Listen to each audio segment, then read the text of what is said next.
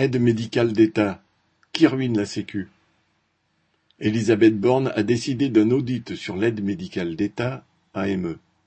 Ce dispositif permet en particulier aux étrangers en situation irrégulière résidant en France depuis plus de trois mois, sans ressources suffisantes, de voir leurs frais médicaux, hospitaliers et pharmaceutiques pris en charge par la sécurité sociale.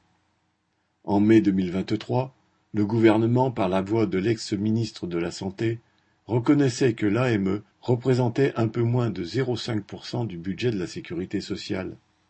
Le gouvernement emboîte le pas à tous ceux de l'extrême droite aux républicains et à son propre ministre Darmanin qui exigent qu'on dénonce le coût prétendument exorbitant des soins accordés aux étrangers sans papier, voire qu'on supprime l'AME, à la limite en la remplaçant par une aide médicale d'urgence bien plus restrictive.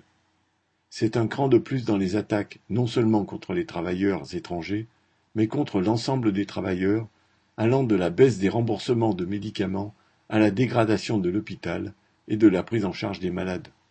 Au-delà de la démagogie politicienne et électorale sur le thème de l'immigration, c'est affirmer une fois de plus que ce sont les travailleurs et leurs soins qui coûtent cher à la sécurité sociale.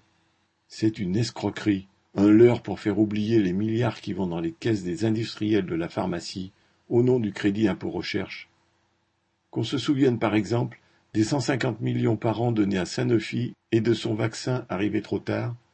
et des milliers voire des dizaines de milliers d'euros auxquels ces industriels fixent les prix de certains traitements que les hôpitaux sont bien obligés de payer s'ils veulent sauver au moins une partie de leurs malades. Sylvie Maréchal